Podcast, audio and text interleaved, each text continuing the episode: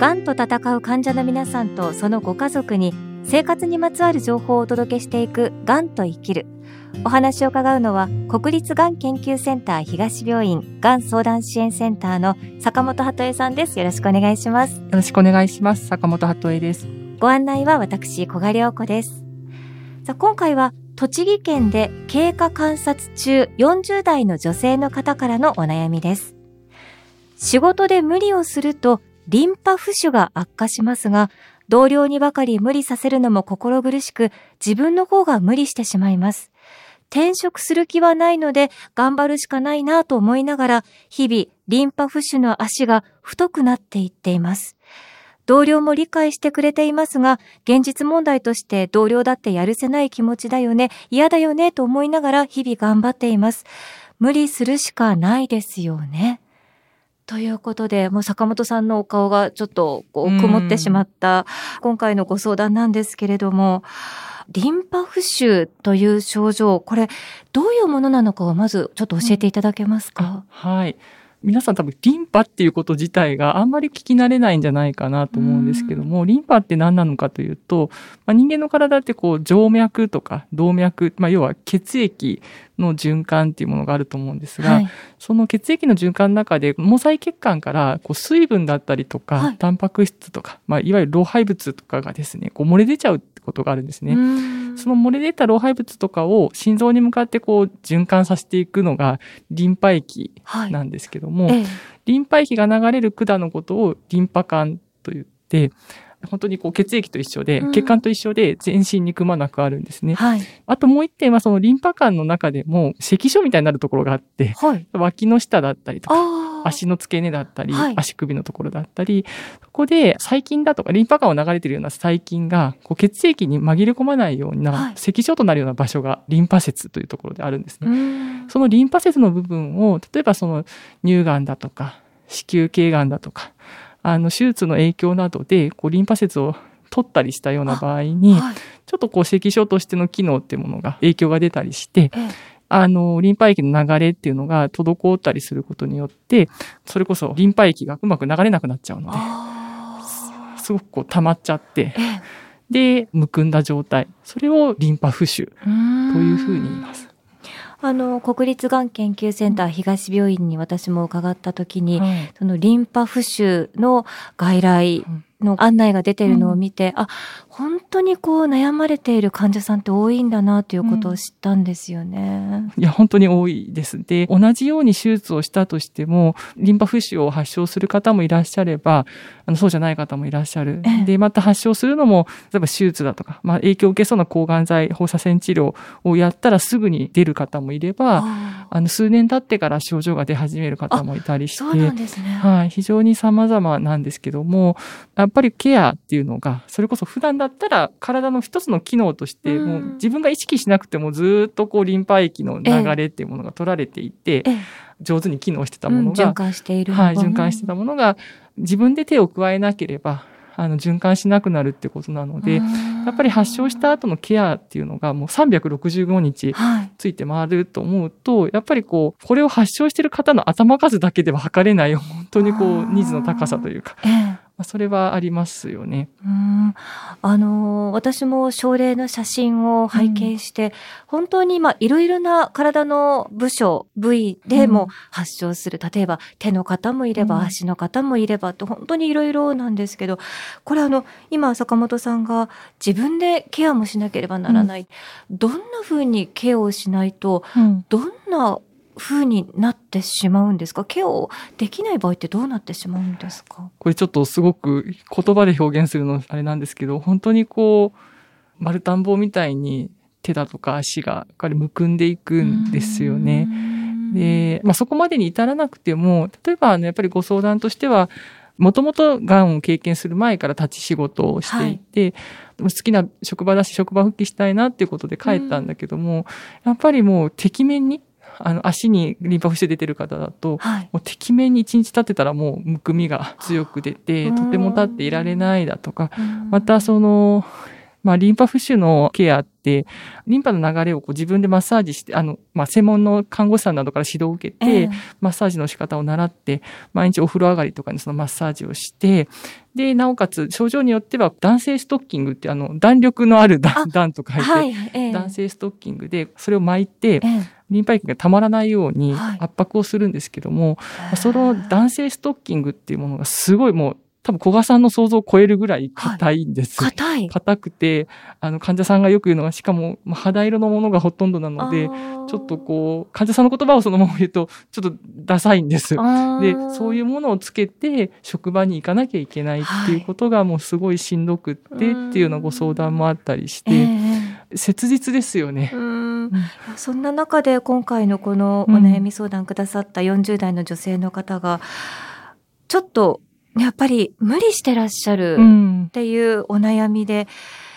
日々頑張らないと無理するしかないですよねって今回ね、こうやってメッセージをいただいたんですけれども、坂本さん、この方にアドバイスしていただくとしたら、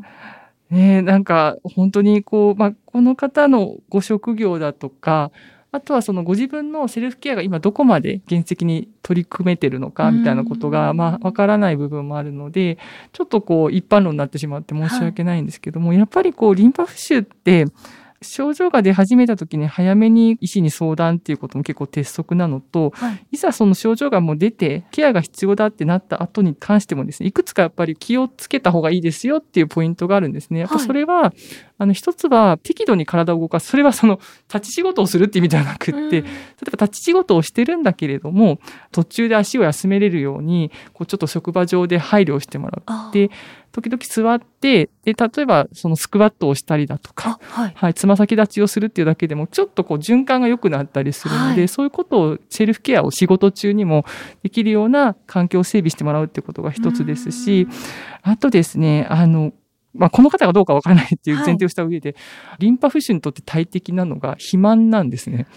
太ってしまうこと。はい。はい。あの、太っている状態だったりうんっていうのが、そのものが良くないって言われているので、やっぱり適切な体重を維持するっていうことも非常に実は大事だって言われてうんこれ結構先生方繰り返しええ言われるんですね。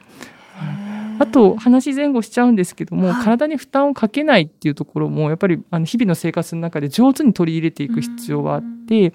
患者さんたちからお聞きしてすごいいいなと思うのは、ええ例えば腕のリンパ浮腫が出てる場合なんかにも、パソコン仕事しようと思うと、はいどうしてもこう、体の心臓よりも低い位置に腕がいあ、って、そうですね、どうしても。はい。はい。で、それで固定した状態で3時間とか4時間とかやると、やっぱりむくんできちゃうんですよね。そうですね。指先にどうしてもね、血がこう、降りていってしまうというか。がその、できるだけ心臓に近かったり、あるいは心臓よりも高いような位置で、に手を持ってこれるように、こう、はいビーズクッションとかを、ははい上手に使ってる方、結構多いっていうのと、い。足の場合なんかも、やっぱり寝る時とかに、寝てる時にも循環が良くなるようにっていうことで、ビーズクッション結構愛用されてて、足をやっぱり、り心臓よりも高い位置に持ってきて、夜は休んでいただくっていうことなどもやっていただくといいのかなと思います。なんか新しい習慣を生活に取り込むって大変なんですけど、ええ経験された方々からの知恵っていうのをですね、上手に活用していくことで、365日必要なケアだからこそ、365日小さな積み重ねをしていた時に、体の負担って軽減されていったりもするので、ええそこはお勧めをしています。で、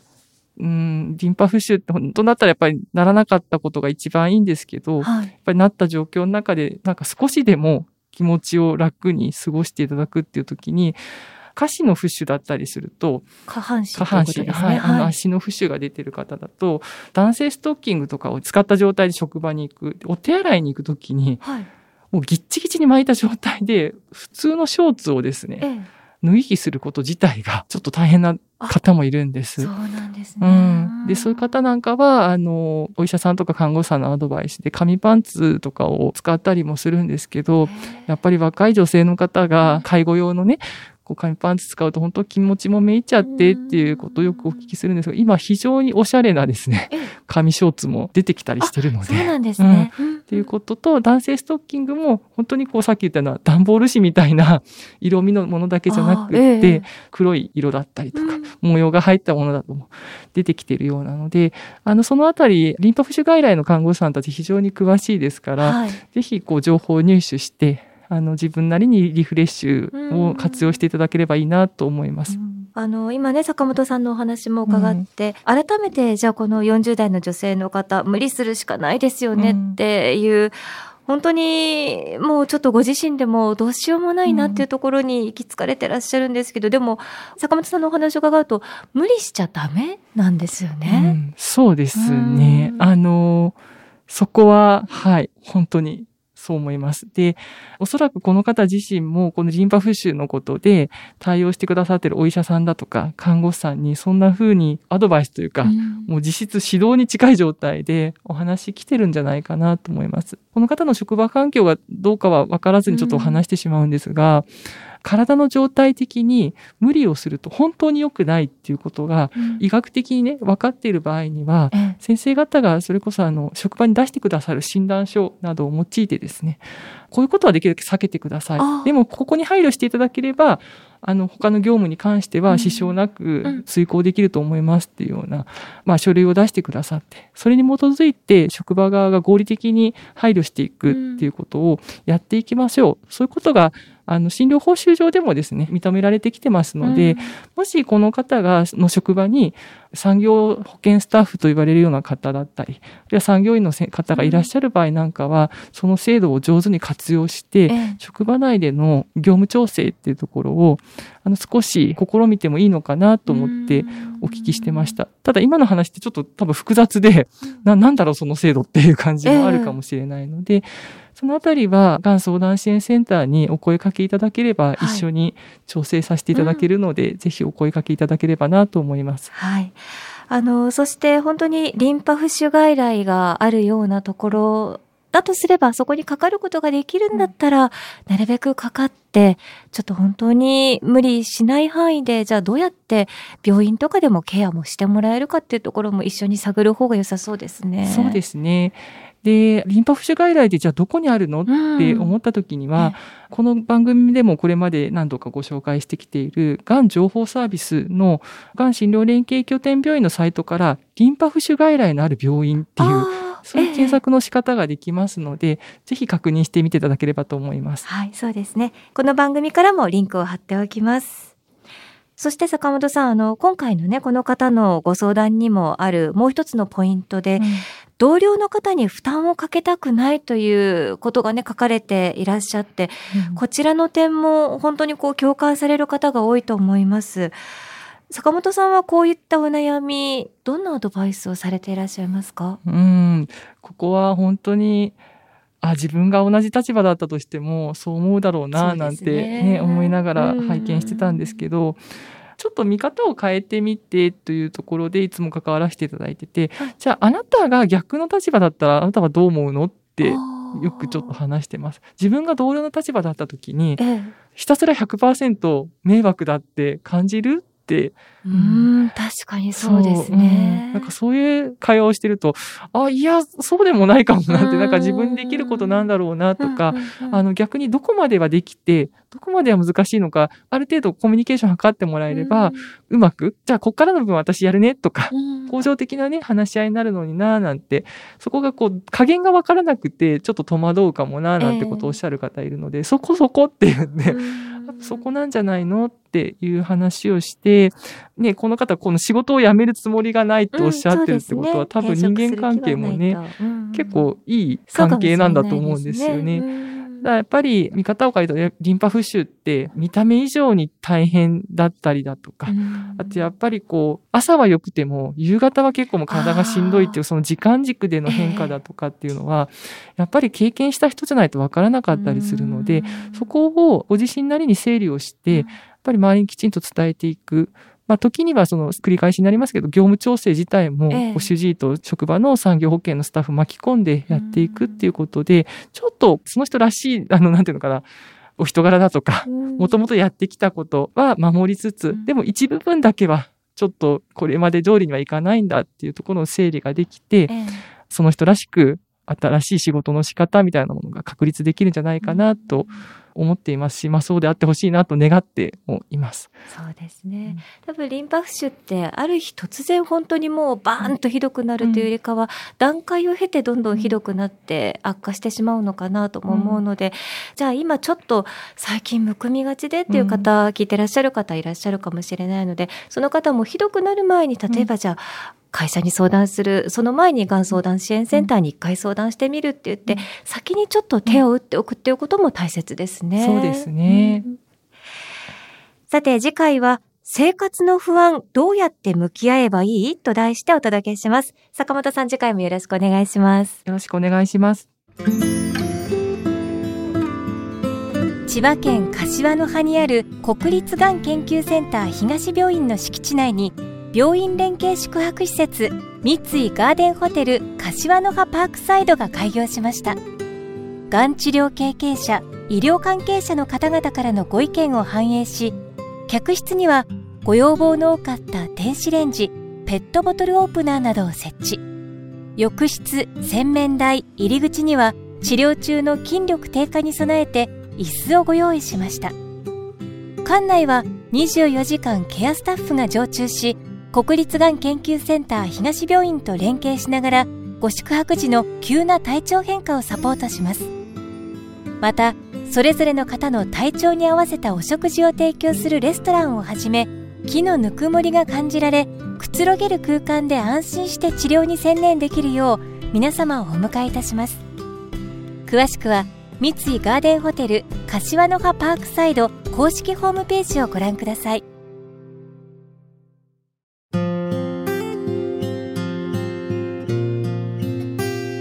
がんと闘う患者の皆さんとそのご家族のために生活にまつわる情報をお届けしていくがんと生きる。治療を終えてからもいろいろな合併症や後遺症などでお悩みの方も少なくありませんよね。本当にこう経過観察中も気になることがあれば担当の先生ですとかがん相談支援センターなどで相談できるといいですね。番組ではお聞きいただいているあなたからのがんにまつわるご相談やご意見、ご感想を今回のように募集しています。番組サイトのアンケートからぜひあなたの声をお寄せください。あなたの声がこの番組を作ります。またこの番組は Twitter アカウント、公式 LINE アカウント、Instagram、YouTube でも情報を発信しています。ぜひ番組サイトから登録してください。そしてこの番組は Apple Podcast、Spotify、ラジオクラウド、オーディなどでも配信しています。がんと生きるで検索をして、ぜひブックマークもしていただけると幸いです。がんと生きるご案内は小賀良子でした。